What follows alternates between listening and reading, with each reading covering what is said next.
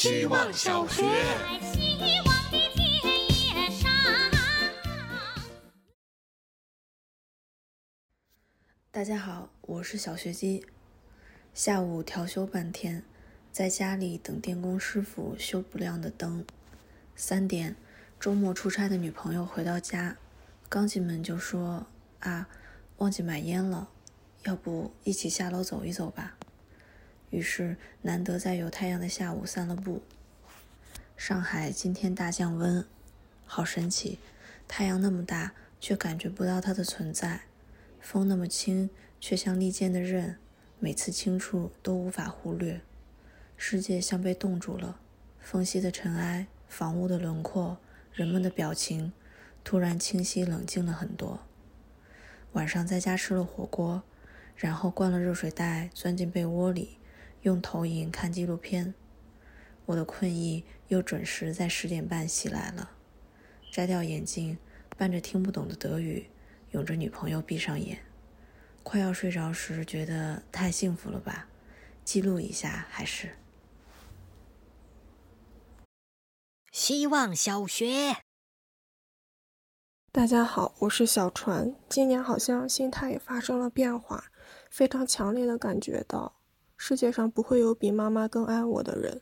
昨天暴雪，雪停之后跟妈妈出门采雪，路过商场，妈妈问我想不想吃糖葫芦，我说不吃了吧，还要过马路，感觉好麻烦哦。妈妈说这有什么麻烦的？然后我们抱着三种糖葫芦继续采雪，路过一片没被踩过的雪地的时候，她问我，你说躺下去是什么感觉？我说试试。然后我俩躺在雪地上笑了半天。今天中午，妈妈蒸扇贝，我说可以留几个贝壳画画玩，然后妈妈立马响应我，我俩开始挑好看的贝壳，然后又洗了一遍，放在窗台上等它们晒干。我觉得有一个这样的人，想做什么，哪怕只是有一个念头，都会认真鼓励我做下去，或者跟我一起做，并且教我首先要在战术上藐视困难，真的好幸运哦。希望小学。大家好啊，我是小意思。周末接了个帮同事染发的活，想讲两件事。第一件事，帮他染发是因为他白发较多，要染黑。从小爱捣鼓头发的我，很乐意就答应了。想了想自己长白发会是什么心情，但也不是太在乎，毕竟这只是一生要经历的一件事而已。很巧的是，那时脑中突然想到有个人说，长了白发不要漂白就能调染啦。这样的话，又期待自己有白发的样子了。第二件事，刚到他家，他本准备要立刻要染发，而我看到他家可以投屏，便趁势建议一起看个综艺。其实这个综艺本不是他目前感兴趣的事情之一，但他让我感动的点是全程两小时没看手机，并且我边跟他介绍的时候，也能感受到他享受其中。在快马加鞭的互联网时代，我很珍惜愿意倾听我的人。希望小学。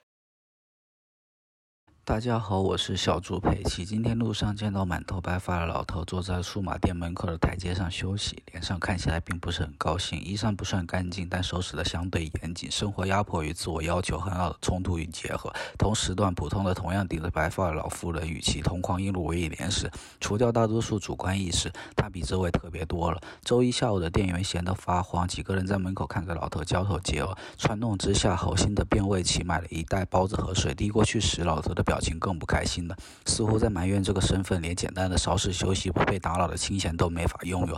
拒绝好意，挪动一下屁股，好心人还停留在被拒绝的错愕中，与同伴对他进行指点，丝毫没意识自己是否错误的站在道格高处为别人安排需要被接受的好。老人站起身来，离开他们的视线，走到不远处没营业的店门前，再次坐下。